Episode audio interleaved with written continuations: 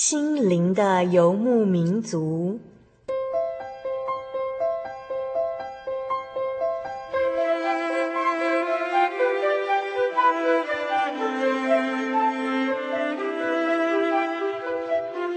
在这个谁都不管谁的后现代社会里，每个人的心灵都是游牧民族。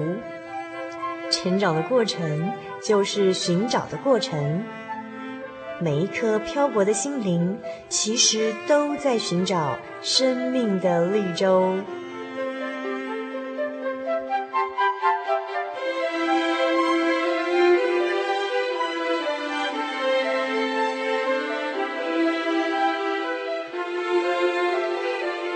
本节目由真耶稣教会台湾总会制作，欢迎收听。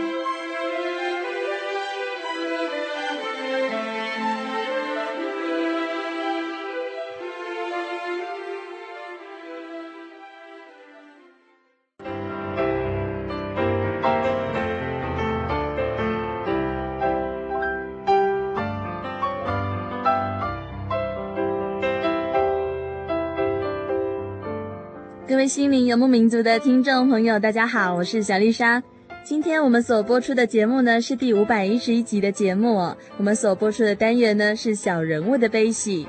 今天上节目的特别来宾呢，是真耶稣教会的神学生陈牧群弟兄。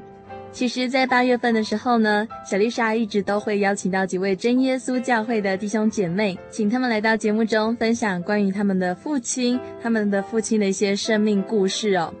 其实小丽莎这样连续邀请到的这些来宾呢，他们的爸爸都是非常好的信仰上的一个典范，一个楷模。那在今天的节目中呢，嗯，小丽莎邀请到的牧群大哥的生命故事呢，也是这个例子。牧群大哥的家族信仰呢，他们原来是属于长老教会的，但是他的父亲感受到真耶稣教会的弟兄姐妹在祷告上面的喜乐哦，是非常特别的。所以他的父亲就下定决心要来追求圣经的真理，靠着神的带领呢，他的父亲胜过了家族的信仰革命，也带领了一家人来受洗归主。当他们的小孩子发生意外的时候呢，也不至于受到严重的伤害。因着神的保守呢，牧群大哥他自己也经历了一些大大小小的意外事故哦，还曾经因为工作很疲倦哦，而和对面的来车相撞。但是这一切呢，都蒙神的保守，毫发无伤。而且呢，在接下来的节目中，牧群大哥还要告诉我们，他在婚姻之路上面，还有在献身之路上面呢，他是如何交托给神，借着神所配合的美好伴侣呢，使他能无后顾之忧的献身做传道。在牧群大哥的身上呢，神的恩典真是诉说不尽。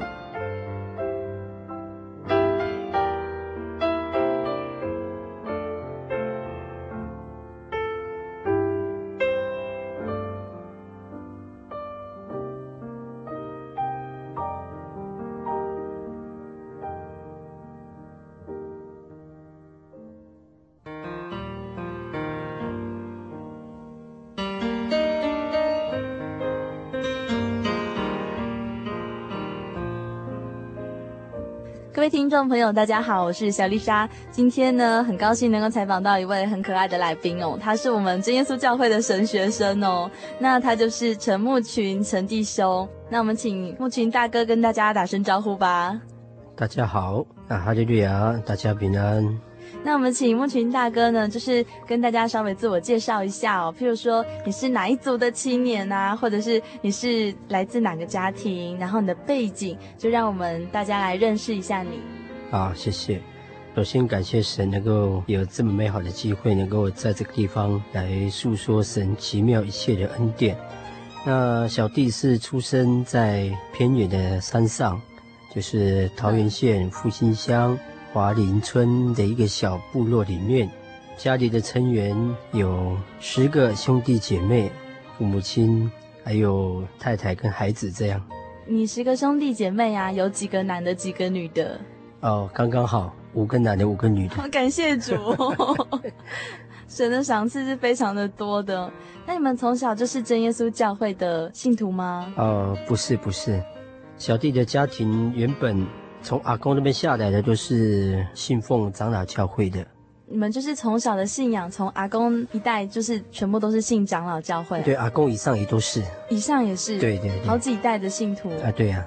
那为什么后来你们会想要到真耶稣教会来呢？如果要讲的话，是小弟还没出生的时候，父亲就已经开始信我们教会了。哦，真的吗？对对。为什么？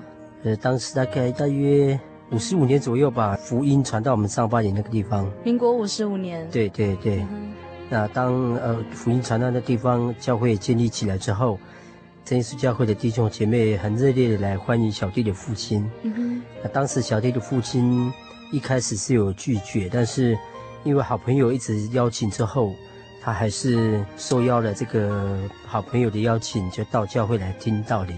嗯。哎，听了一段时间之后。他看到在我们教会聚会的情形，跟在他们原本在他教会聚会的情形是不一样。有什么样子的差别？呃，差别是他一直认为说，在他们那个教会已经算算是一个非常虔诚的，哎，非常好。他们整个兄弟从阿公那边都是很虔诚，啊，对整个教会的事工也是一样。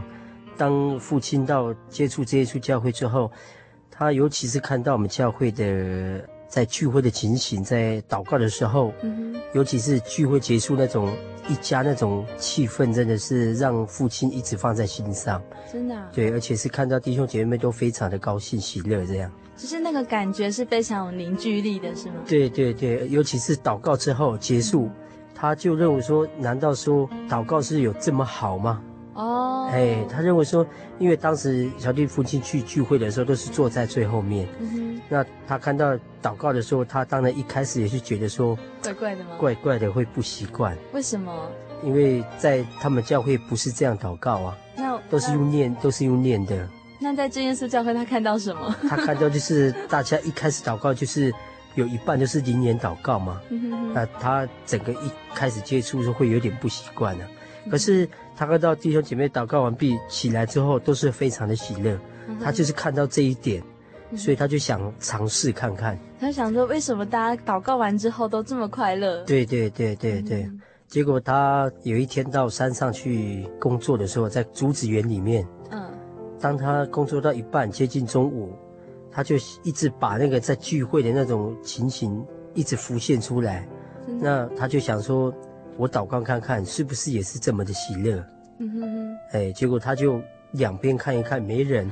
在竹子园里面，对对对，他怕说有人在看，在看他祷告，所以他就先看一看，呃，没有人，他就跪下来祷告。嗯他很专心的祷告，结果大约半个多小时，接近一个小时，他就开始得到了圣经里面所讲的得到圣灵的那种情形一样。哦，真的。他就开始不由自主的舌头就开始卷起来。那他讲出来的话是他自己能够听到他讲的，但是他听不懂他在说什么。可是他一直想到说。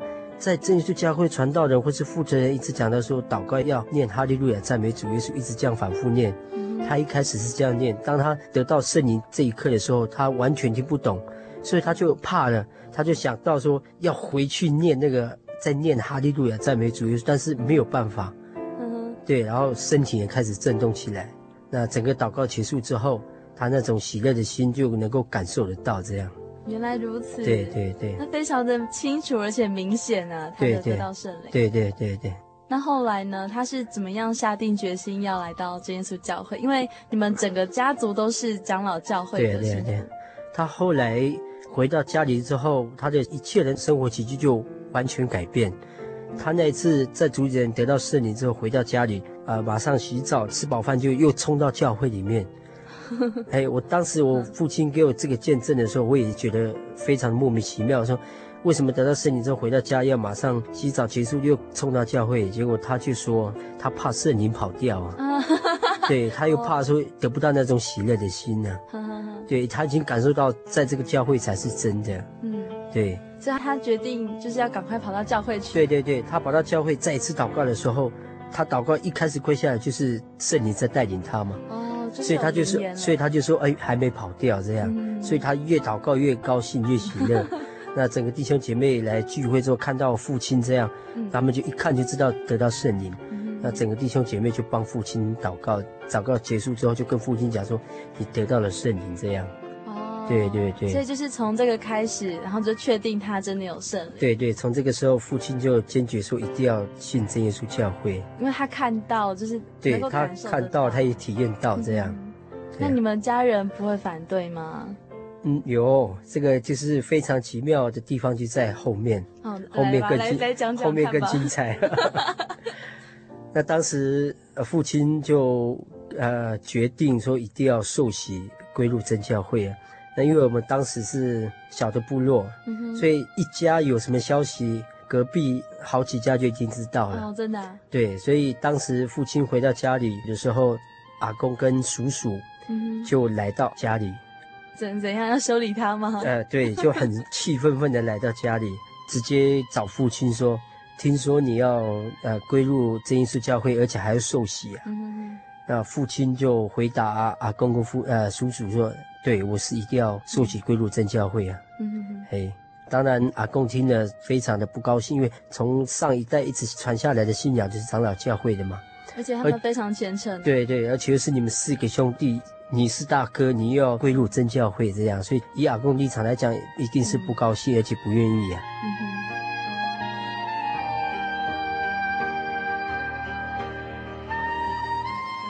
呃，就在那一天，阿公跟叔叔来家里，啊，跟父亲讲，希望说父亲能够回头了，回头不要进入真教会。啊，但是父亲还是一直坚决说，他所体验的是真的。而且这个体验的是几十年在长老教会感受不到的啦，所以父亲就一直很坚决。那阿公听到父亲这么坚决，就下了两个绝招给小弟的父亲呐。如果换做如果换做是我，肯定还会以现在来讲，可能还会怀疑到底要不要信。真的啊？什么绝招呢？对对对。那第一个绝招就是说，因为当时财产来讲，在我们山地部落是很重要的，尤其是土地。你结婚之后，爸爸就会分给你土地。哦，就是产业啊。对，产业。嗯哼哼。那当时阿公就出这个绝招。哦。他说，如果你一定要信真耶稣教会的话，你就别从我手上得到产业。当时父亲也没有什么知识，所以如果在山上没有产业，你没有土地，你就没有办法生活。嗯。因为你就没有一些可以种的东西呀、啊。嗯。你势必要到山下去。哇，这样很难找工作。对，而且要到山下，当时交通不方便，都是要走路的。嗯。而且又不是一个人，又有家庭，所以。对小弟的父亲来讲是打击很大，嗯，对呀、啊。那后来他怎么决定呢？那后来阿公讲了第一句话之后，当然小弟的父亲心中一直祈求神能够来带领呢、啊嗯。他相信一定有神的带领，这样，所以他回答阿公的话，就还是一样原来的话。哦，真的。还是跟阿公讲，是我一定要受洗归入真教会啊。嗯、对。那后来呢？第二个绝招呢？阿公看到这么的坚决，好吧，既然你不要产业，那就没有关系嘛。嗯、那第二个绝招就是说，意思就是说要跟父亲，要跟小弟的父亲断绝父子关系了。真的啊？因为他说，如果你要受洗归入真教会的话，你就别想跟我们来往，连亲戚关系。对，你就别想跟我们来往，甚至我们都不会跟你说话。对，在那种情形之下，当然。呃，父亲又再一次再想一想啊，他还是一直呃靠神这样啊。那感谢神，他回答阿公的话还是没变，嗯，不会因为出了这两个绝招之后，嗯，就把自己所体验到的抛在一边。所以他真的是感受到神，所以他才会这样决定。对对对对对，嗯，那他就回答阿公说：“不管你怎么样，现在怎么样，我还是要受洗归入真教会。”嗯。对，就因为这样，所以我们小孩子才有这样的机会接触到真教会，而且受到神的拣选，这样。所以就是只有你爸爸这一家的人。对对，到目前为止还是一样。还是一样哦，真的是感谢主的拣选哎。对对对对。要不然是很难有这个机会跨过来。对，我是发觉到说，听父亲的这样见证，一路上这样过来之后，嗯、我觉得说父亲的抉择是对的。怎么说呢？呃，因为。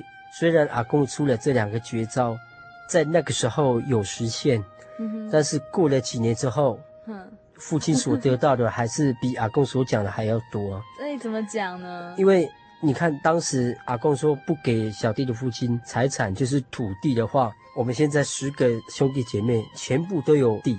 哇！这就是从阿公下来给爸爸，爸爸再给我们做孩子的。这么多地啊？对啊。如果当时阿公这样讲，还以他的讲出来的话，可能父亲也没有什么土地，我们做小孩子也就没有什么土地。可是你们现在都有，都有。甚至于阿公讲说，你就别想跟我们来往。但是你看现在还是一样，还是很疼你们。对，整个我看父亲跟他的兄弟也是到现在为止都很很要好啊。有什么问题都会互相帮忙，这样的一个和气，一直到我们现在做孩子的，我们做堂兄弟的都一样都很好。在读书的这段过程，父亲就一直把这样的见证告诉我们了。嗯哼哼，所以我们一直把这个见证放在心上。在小弟的身上也是发生到很多次那种意外啊，意外伤害了。嗯对啊，就拿小弟在外面工作，呃，小弟一开始高中毕业之后，呃，一开始所接触到的工作就是修车的工作，因为小弟哎，高中是汽修科的。那当时出来，那我就想说以学徒的身份开始学起，因为在学校读的是知识而已。那实际上要做的时候，就跟之前读的课本就有点不一样。实务经验。对对，所以就到工厂是以那个学徒身份开始做起，虽然薪水不高，才一万一而已。但是，对对，但是我是想到说啊，先从学徒开始做起，两三年就可以出师了嘛。哦。对对对，呃，我们人的道路还是有神在带领的。嗯。因为当时我进去应征的时候，跟老板讲好是说。每天晚上我都要去聚会，哦，哎，因为在大溪而已，因为当时住在大溪，嗯，工厂离教会大概开车大概不到十分钟嘛，很近啊。我又住工厂，所以我就想到说，每天晚上都要去聚会啊。嗯，当我提出这个要求，老板说好，那我就问老板说休假是什么时候休？那老板说礼拜日，那我就说我可不可以调？我礼拜六休，因为我要安息日。那礼拜日我在上班，这样。那老板说好，所以你有坚守安息日，在礼拜六。呃，当时这样讲是有啦，嗯，但是大概他所坚守才一个礼拜而已。嗯，然后呢？呃，第二个礼拜开始，啊，几乎每天都有车子要修嘛，一修就是要修到十一十二点。那老板跟我们讲到说啊，今天可能你没有办法去聚会呢，因为车子太多了，也要赶。嗯哼哼。那我就想说，既然公司有这样的要求的话，那我就做嘛。嗯哼。可是我有想说一天而已，原来是几乎每一天。哇。甚至于礼拜六，有时候也没有办法修这样。嗯哼哼。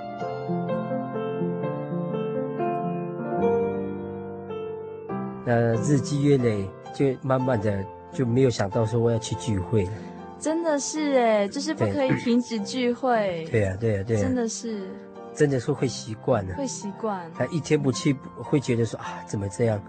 那一个月、两个月之后，就慢慢的没有想到说要去聚会了。真的是这样子哈。对呀。但是很惊喜，对啊，但是修车十个月以后，呃，神的管教就来了。哦，怎么说呢？呃，就是说，当时买了一台中古的车子，大约三万块。所以你已经存了一笔钱，可以买小车子了。呃，应该可以说这么说。嘿，呃，当时买了那个车，心里很高兴，虽然中古车了，嗯，但是能够代步就好。然后买了那个车之后。刚刚好上半年要举开这个秋季联布道会了，嗯，然后听到家里的电话说要开联会，你能不能休假回来？然后我就跟老板讲，那老板说礼拜六让你回去了，但是一到五还是不行，只有礼拜六而已。对对对，我说既然礼拜六的话也也好，嗯，哎，那我就跟老板讲说礼拜日我也要休啊，嗯，哎，老板说可以啊，所以六日的话就可以参加联会啊，嗯，这当时有那种那那样的想法，但是。礼拜五那一天晚上也是休到凌晨两点，这么晚呢？对对对，那早上六点要赶到山上，也要一个半小时的车程。嗯，所以我就想到说，我一个人开车，也许我会累啊。嗯，那个时候想法是想到车站去等人呢、啊，嗯、看有没有要往山上的人认识的，顺便载他一起去，也许就不会无聊，可以聊天。嗯，所以我就在那个车站从六点等，等到快八点。等不到一个人，我不晓得为什么会这样，等不到一个人，那我就想到说啊，不能再等下去，再等下去就联会就已经开，哎，就要开始了。嗯，那我就开车回山上。那当我开到山上的时候，看到对面那个山是自己的部落上巴林，嗯，觉得说啊非常的高兴，要终于要到家了。嗯哼，但是就是因为这样，那经过一段下坡的路段，当时精哎，当时精神还很好，嗯，但是不晓得怎么搞的，就是要过了这个左弯的时候，过弯的时候，整个方向盘就没有打回来啊。啊，真的哦。对对。那那当失控了吗？呃，就整个车子就继续往左边，但是左边当时还没有放安全岛嘛，所以如果车子不停的话，直接掉到悬在山谷里面这样。当我车子要准备到这个呃路边的时候，有一台车是上坡的。嗯，那据他跟我讲，他是说我已经看到你的车已经转过来了，我也不晓得怎么搞的，车子还是。他的车子还没有停下来，嗯，他还是继续往我的车子那边走，就撞到他的车。对，当我的车撞到他的车的时候，我才有知觉，而且也很好笑。当时啊、呃，车祸了之后，小弟还理直气壮下来，准备骂他说：“你是怎么开车的？怎么会撞到我的车啊？” 嗯，对。当我下车一看的时候，我的车子是在他的车道上，而且是在路边这样边边而已。啊，对方的驾驶跟旁边那个是有受一点轻伤，受伤、哦，哎，受一点轻伤，嗯、但是小弟的话、嗯、都没有受伤，这样怎么会这样？哦，我不晓得。可是当时有一个想法，就是说我这么辛苦的请假，嗯，要上来又碰到，又已经要快到家了，碰到这样的事情，那很不舒服。哎，心里当然是也不舒服，因为刚买车嘛，嗯，哎、就被撞。哎，对对对对。对可是你的车在他的车道上，哎，其实是你的错呢。对对对，所以当我要准备骂他，看到车子是我在他的车道上的话，就该他骂我。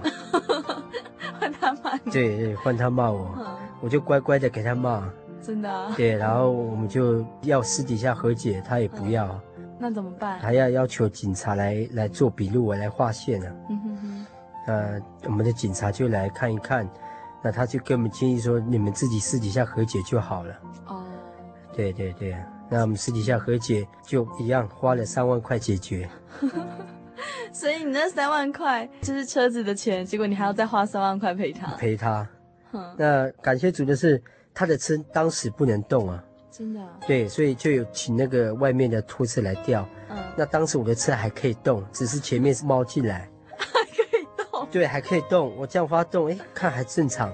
哇！所以我就一路上开开开开到上八点，刚刚好开到上八点的时候，就整个引擎盖里面那个引擎就嘣的一声，哎呦，那整个就冒烟了。原来已经缩缸了，已经车子坏了，就整个就坏掉，这样就刚刚好坏在上八点。教会那边，对，教会下面一点而已。教会下面一点，对对对对。感谢主哎。对呀，就是要让你可以撑到能够去聚会。对对，那时候已经聚会到一半呢，哦，真的，已经快中午了。回到山上之后，我就想到一直在回顾之前这一段路啊，嗯哼，从大溪一路上都很有精神，嗯，那就偏偏那一段大概五六十公尺而已，就这么近，就对那一段而已，自己认为眼睛还是开的啦。但是已经没有意识在开了，哦，就撞到他的车这样，所以我就一直在回顾的时候，怎么会这样？那我就想到说，是不是神安排的那一台车，嗯哼，一直一路往我那边开，往我那个方向开，嗯，因为据那个司机也讲说，我已经看到车往我那个车道来了，嗯，那我的车为什么还会一直继续往前走，一直到你来撞我这样？我在想，如果不是那台车的话，嗯，我人可能能不能活着还是一个问题。对啊，呃，我就一直。回想之后，是不是之前都没有去聚会了？嗯嗯嗯。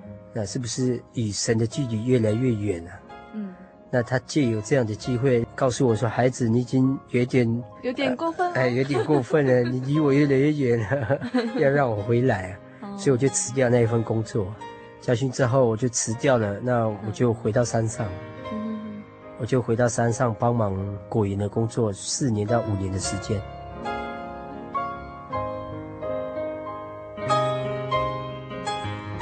感谢主哦！听完牧群大哥的分享呢，让我们先来聆听牧群大哥所献上的一首诗歌。这首诗歌的旋律非常的好听，它的名字就是《借我四恩福》。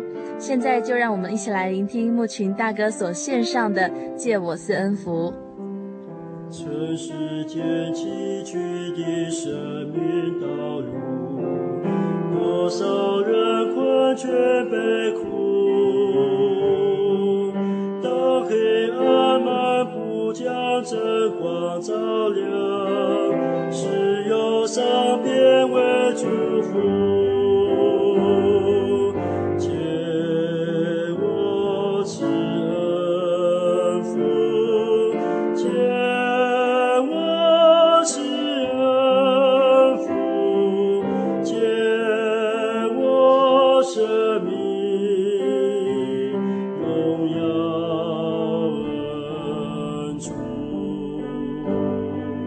知。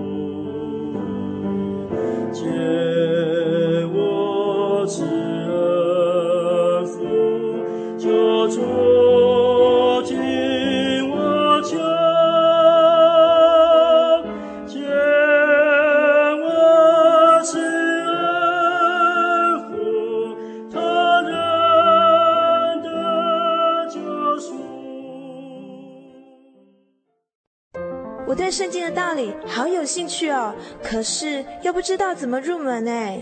你可以参加圣经函授课程啊！真的啊？那怎么报名？只要写下姓名、电话、地址，寄到台中邮政六十六支二十一号信箱，很快的，你就会收到第一课的课程了。赶快去寄吧。嗯。圣经函授课程能循序渐进地引导您更了解耶稣基督的福音，得到生命的滋润。和来自信仰的力量。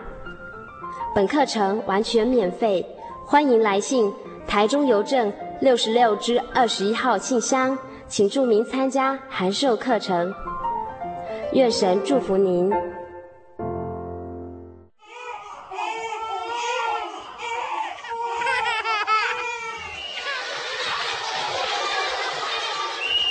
心情留声机温馨登场。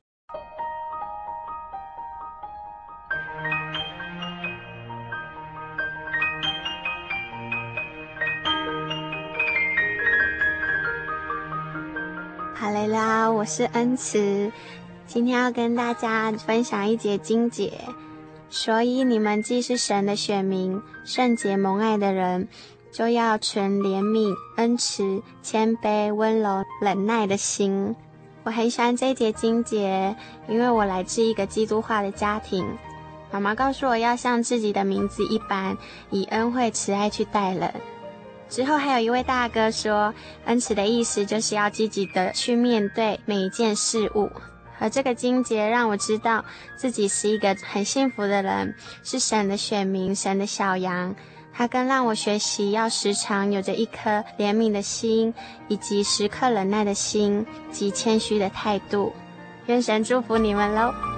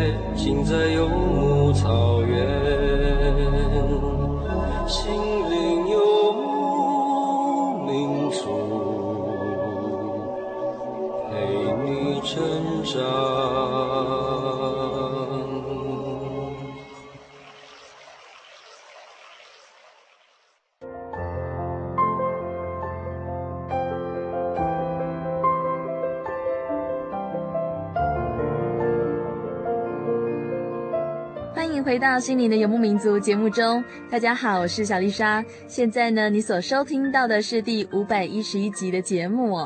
我们今天所进行的节目单元呢，是小人物的悲喜。今天的特别来宾是真耶稣教会的神学生陈牧群弟兄。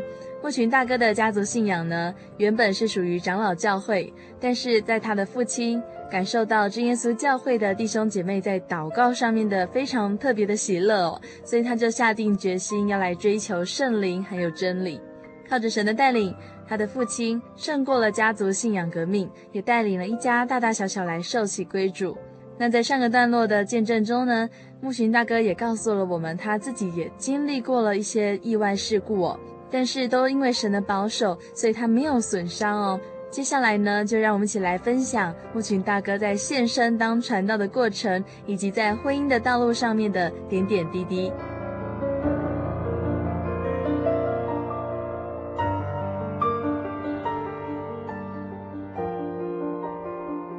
那后来你是怎么样迈入婚姻的呢？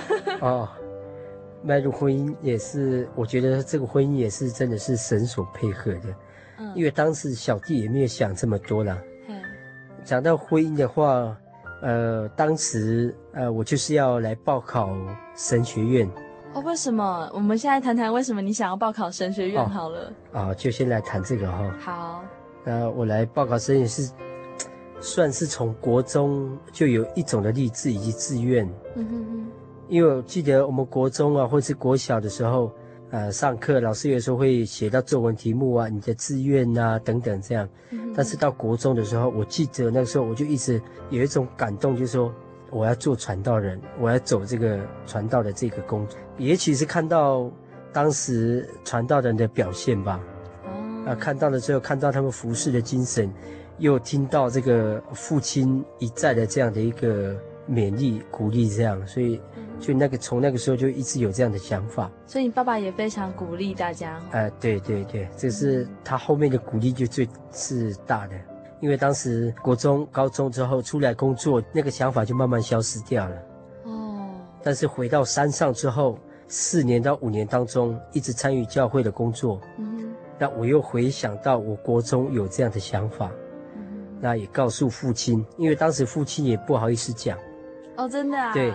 那当我告诉父亲的时候，我想要考的时候，父亲非常的高兴，他也非常的支持这样。对，当时他就想到说，既然你有这个心的话，你就开始做准备啊。嗯对对，所以在二十四岁那一年，民国八十九年，我就不犹豫的就考，要考这样。然后在那年就去考了吗？啊、呃，那一年就考，报名之后很顺利。嗯那。考试不顺利啦，因为没考上。真的、啊？对对对，当时没有考上之后，就约那个几个上八点的呃三位弟兄，那我们就开车到宜兰去啊。嗯。我就想到是去那边散散心，呢既然没考上嘛，嗯，隔一天我们就到那个地方去玩两天啊。哦。对对，玩两天回来之后，就听到姐夫小弟的姐夫也是传道人。嗯。啊、呃，钟清章传道。哦。对，他鼓励小弟说不要放弃啊，嗯，但是他又告诉我他的想法是说，既然你第一次没有考上，我认为说你先结婚好了，呃，可能结婚那种成熟度可能比较够吧。哦，他是这样子鼓励你。对，他鼓励我，那他就问我说，如果有好的姐妹，你答不答应呢？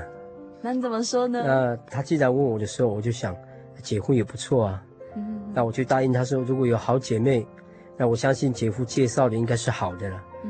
他不可能介绍那种 信仰不好的，哎，对啦，或者是脾气不是很好啦，嗯、或是等等的，嗯，啊，我就想到是，既然传道介绍了，我就答应了，嗯哼，所以传道人就给我他的电话，哦，真的、啊，哎，叫我自己跟他联络，然后呢，呃，怎么踏出第一步？呃，年少轻狂嘛，所以当拿到电话是非常的兴奋嘛，对，所以我就那天晚上我去打给那个姐妹。然后我打给他的时候，一聊就聊了大概一个多小时啊。怎么可以这么会聊啊？啊，聊的时候我也不晓得聊，当然一聊就聊很多一些属灵上的嘛，嗯哼，或者生活上的这样。所以你们的话题就是围绕在教会事工。对对对对对对对。那聊了一个多小时，睡觉的时候也非常的高兴嘛。哦。对，但是隔一天晚上要睡觉之前，又再一次打给他了。嗯。对，那打给他了之后，他就回答我说：“我不希望你每天打给我。”为什么呢？我不晓得他的想法是怎么样了。嗯。他是不希望说一直打电话了。哦。那我就说，那如果你叫我不要打，那我就不打，我去做一个乖乖牌的这样。嗯。那他说。他是希望不要每天打，但是他没有说不要打，嗯，所以我就大约一个礼拜左右才打一次，嗯哼哼，对。那在聊天的这个过程里面，当时当然小弟是比较着急啦，就想到说，既然要结的话，就早一点嘛，那就不要再谈恋爱的这样。所以我们结婚没有什么谈恋爱。很好啊。结婚之前没有谈恋爱，嗯，就姐夫给那个电话之后就联络他，都是在谈一些教会方面的事情嘛。那可是你你怎么跟他提结婚？而且呃，那个是那个是透过他朋友，我就问他那个朋友说，你可不可以帮我去问一下你的好朋友说，如果我来提亲的话，他会不会答应呢？嗯，那隔一天我又打给那个姐妹嘛，我就问她说，那个姐妹怎么回答？她说可以这样。她答应了，是哦，对对对，啊，既然她答应之后，我就直接跟那个姐妹讲嘛，就说我以后要走的路，嗯，我还是会报，我还是会考传到这条路啊。嗯哼，他听到的时候，她非常的高兴啊，真的啊？对，她说这么好，既然你有这么好的志愿，有这么好的理想，你就去考这样。因为当时我记得考试那时候是八月多嘛，嘿，我九月二十四号就去提亲了。哦，真的哦？对。那十月二十二号就结了，好快啊！哎，十月这么快啊？十月四号是订婚嘛？嗯哼，十月二十二号就结婚，从提亲到结婚不到一个月，所以我在还没有结婚之前，我就先跟他讲，嗯哼，有跟他沟通过，他都愿意，所以结婚以后他还是非常的支持啊。嗯哼，那可是结婚以后的第一年是我不肯啊。为什么呢？因为当时报名表来，那我太太拿那个报名表给我。她说：“你不是要报考吗？” 那当我看到的时候，写不下去那一份报名表。怎么怎么说？呃，当时我就想到说刚结婚，那整个家庭都还没有建立的很完全，这样，那我就没有那一份心要再去考。哦。他当时听了之后，有跟我讲：“没关系，你现在不考没有，但是你不要忘了你的心智啊。”嗯他也是非常温柔的在鼓励你。啊，对对对对，嗯、但是好笑是到第二年报名表又来，他还是拿给我，真的，我还是写不下去。对呀、啊，不晓得怎么搞，就是不想写那份报名表。嗯，对呀、啊，平常还是有在做生意公司没有错，但是当要面临那样一个抉择的时候，就没有办法提笔写那份报名表。哦，那真的是需要一个勇气哈。啊，对对对对。那后来呢？嗯、呃，第三年。看到了之后，一样太太拿给我。第二次没有报的时候，后面就开始做一个心理准备了。嗯，啊，来调整自己呀、啊。嗯哼哼。那所以在第三年，当报名表来，太太再拿给我的时候，嗯，我就写了那一份报名表。嗯。那家里呢，整个教会弟兄姐妹都替小弟来代祷，这样。嗯哼。但是神的时间还没到啊。诶、欸。所以在那一年又失败一次，又没考上。嗯哼。对呀、啊。所以当没有考上的时候，那太太听到当然有点失望了，嗯哼，会想到说怎么会这样啊？嗯，呃，当时她应该是有哭了。据她跟我说的时候，嗯，对对，她听到说我没考上，当时我准备开车回去，她打给我说考上了没有？我说没有，嗯，啊，当时是小哭了一下，真的，对对对。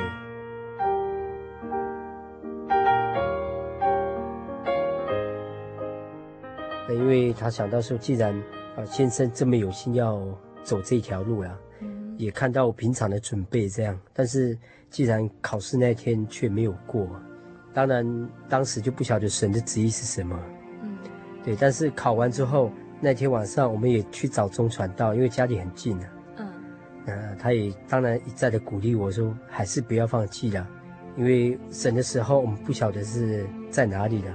但是如果你一直不放弃的话，相信神都有他的带领的。嗯，所以听到姐夫这样讲的时候，心里就有点受到安慰。那隔一天，我们西区的传道人好几个都打电话给我，鼓励我，真的、啊，叫我不要放弃呀、啊。嗯哼对对对，所以当时我们的区负责是谢希海传道。那他也是打电话给我，因为当时我是跟那个东势学中心的主任，就是现在学长三年级的陈建光啊。嗯哼。当时我们我第二次去考是跟他一起考，他考上，所以东势学中心的主任有缺，这个工作有缺啊。嗯。所以我们区负责谢传道说，你要不要去担任主任的工作？就是在学生中心。对对对，嗯、那他是说你走这方面是很好，嗯、因为你去走这条路的话，你可以借由在那边的生活。因为自己的时间很多，嗯，你可以借由那边的生活，可以自我灵修，嗯，那又可以参与很多教会的工作，这样也可以学习。那进去了之后，到明年我看到报名表，小弟的心就好像石头从十八层掉下来一样。哦，因为当时看到报名表资格，看到是从那一年就开始改专科了，专科哦，专科以上。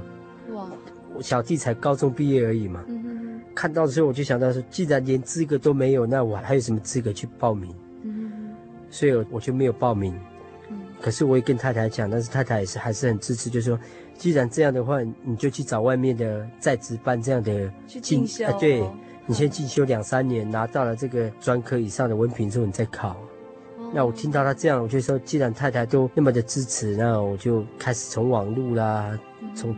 网络上找那些有在办这样的学校，这样的一个进修班呢、啊，我们也找到了，嗯，但是不晓得怎么搞的，就没有去报名，一那个时间一直拖拖到八月五号，嗯，拖到八月五号之后，总会就打电话给我，总会的教务处打电话给我说，哎，木群啊，你今年要不要考啊？真的啊？哎，我说 很想考了，但是你们的资格限定这么高，嗯、我没办法。嗯那他说，如果给你这个机会考，你要不要考啊？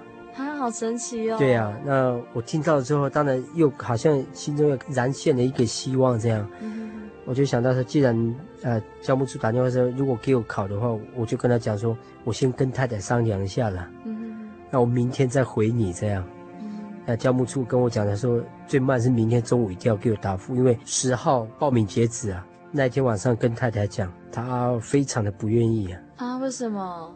我跟他讲了之后，他觉得说，我看的路程很坎坷啦，考这个传道这条路啊，嗯，考了三次，然后又来中心这样，然后当你有来到中心要准备跑的时候，又是专科以上，嗯，你要等个好几年这样，嗯，所以他把那种事情一直放在心上，嗯，所以他当时就一直不愿意了。哦，变成他软弱了。对对，他有点很在意之前的吧。哦。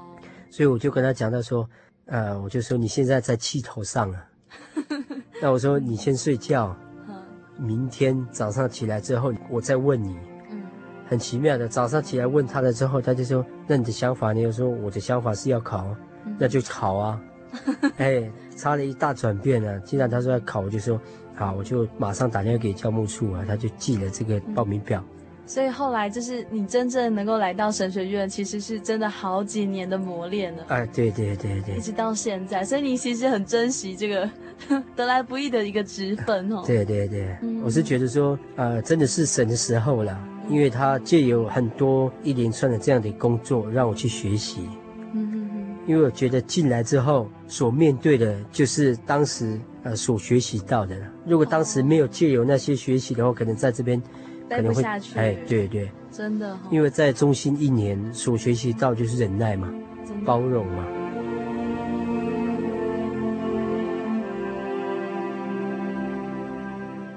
啊，我要分享的是记载圣经哥林多前书十五章五十八节，所以我亲爱的弟兄们，你们务要坚固，不可摇动，常常竭力多做主工。因为知道你们的劳苦在主里面不是徒然的，好，我就想说用这样的经节来分享给我们听众，也希望教会的主内的弟兄姐妹能够来兼顾自己所得到的这样的一个信仰，那在生活在信仰上面常常竭力多做主的工，相信我们这样的侍奉，我们这样的劳苦，在主里面不是徒然的。谢谢。那感谢主，也感谢牧群大哥今天的分享还有勉励哦，也愿神祝福你，还有你的全家人。那今天我们就分享到这边喽。啊，大家平安。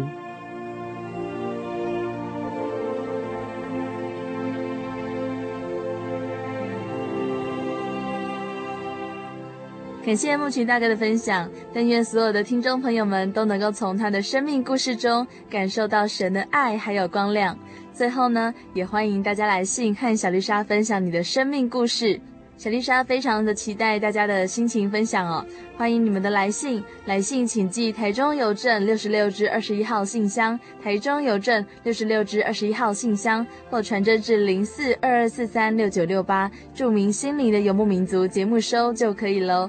愿神祝福每一位正在收听节目的远方的朋友们，愿你们都能够活在神美好的恩典之中，在生命的力量中得胜更新。最后呢，也欢迎大家继续来收听下星期的心灵游牧民族。愿神祝福你们，我是小丽莎，愿你们平安。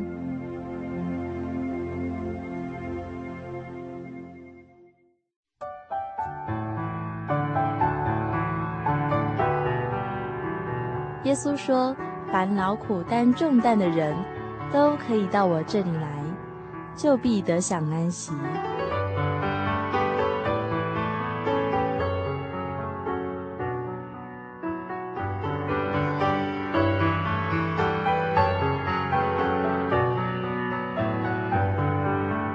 欢迎来到新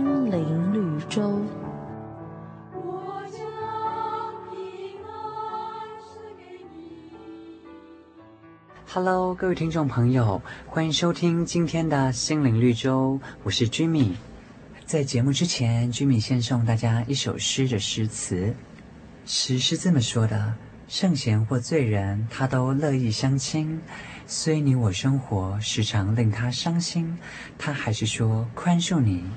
这是有一首诗歌，它里边节录下来的，当做今天故事的小引言。今天居民要和大家分享一则父亲的故事。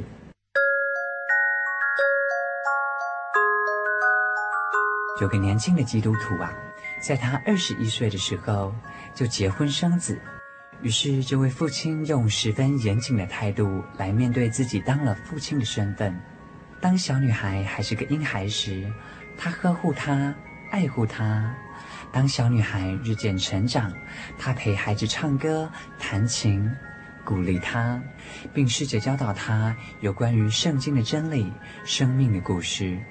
但到了青少年时期，小女孩却离父亲越来越远。女孩一心只想要自己过着独立的生活，一心只想和认识的朋友在一起，完全不顾父亲的爱，不断的犯错，甚至离家出走。伤心的父亲只能求告神，痴痴等待女儿的回头。有一回，偶然间听到父亲对女孩说了这么一句话：“父亲说，不论你做了什么，你仍然是我的孩子。”我永远不会停止爱你。故事讲完了。如果你是小女孩，你要怎么回报父亲的爱呢？我们在天上的父，其实就像故事当中的父亲爱女孩那样的爱我们。在圣经当中，何西阿书十一章四节里边说道：“我用慈绳爱索牵引他们。”纵然我们犯了错，主的爱却未曾间断过。只要我们肯认错，他的膀臂永远张开，接纳我们。今天的故事就分享到这边，我是居米，感谢你们收听今天的心灵绿洲，我们下回见喽。愿主的爱时刻与你们常在，拜拜。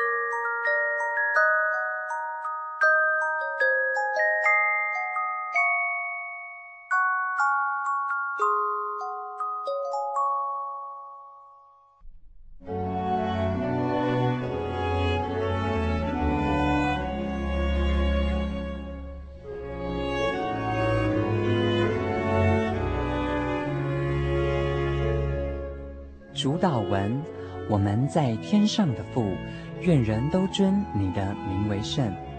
愿你的国降临。愿你的旨意行在地上，如同行在天上。我们日用的饮食，今日赐给我们，免我们的债，如同我们免了人的债，不叫我们遇见试探，救我们脱离凶恶，因为国度、权柄、荣耀，全是您的，直到永远。阿门。记得我的圣灵的那天，正是教会的秋季布道会，传道在台上勉励我们，要恒切的向主祈求那应许要赐给我们的圣灵。当我到台前，会下来祷告不久，就被圣灵感动，舌头如火焰般的跳动了起来，就像圣经当中《使徒行传》所记载的情形，说出奇异的舌音，身体也跟着震动了起来。那个时候，我的心头火热，泛起阵阵的平安和喜乐，那种像是找到家、回到家的感觉。让我久久不能释怀。我知道自己已经得到了宝贵的圣灵，真实的体验耶稣升天之前所给我们的应许，就是相信他的人要从腹中流出活水的江河来。这也是使徒彼得他们在五旬节的时候被浇灌所得到的圣灵。圣灵改变了我。在我的人生路途上陪伴我、指引我，让我真实的接触到主耶稣基督。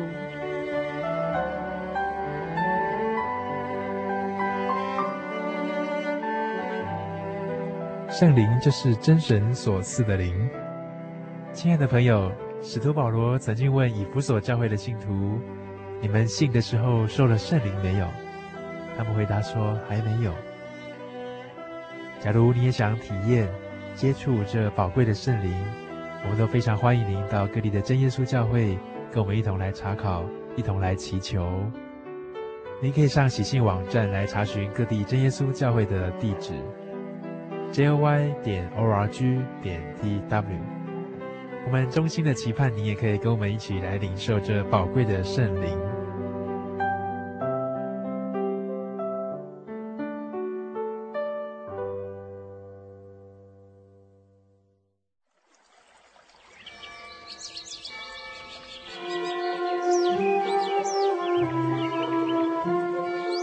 在这个地方，您可以找到生命的平安。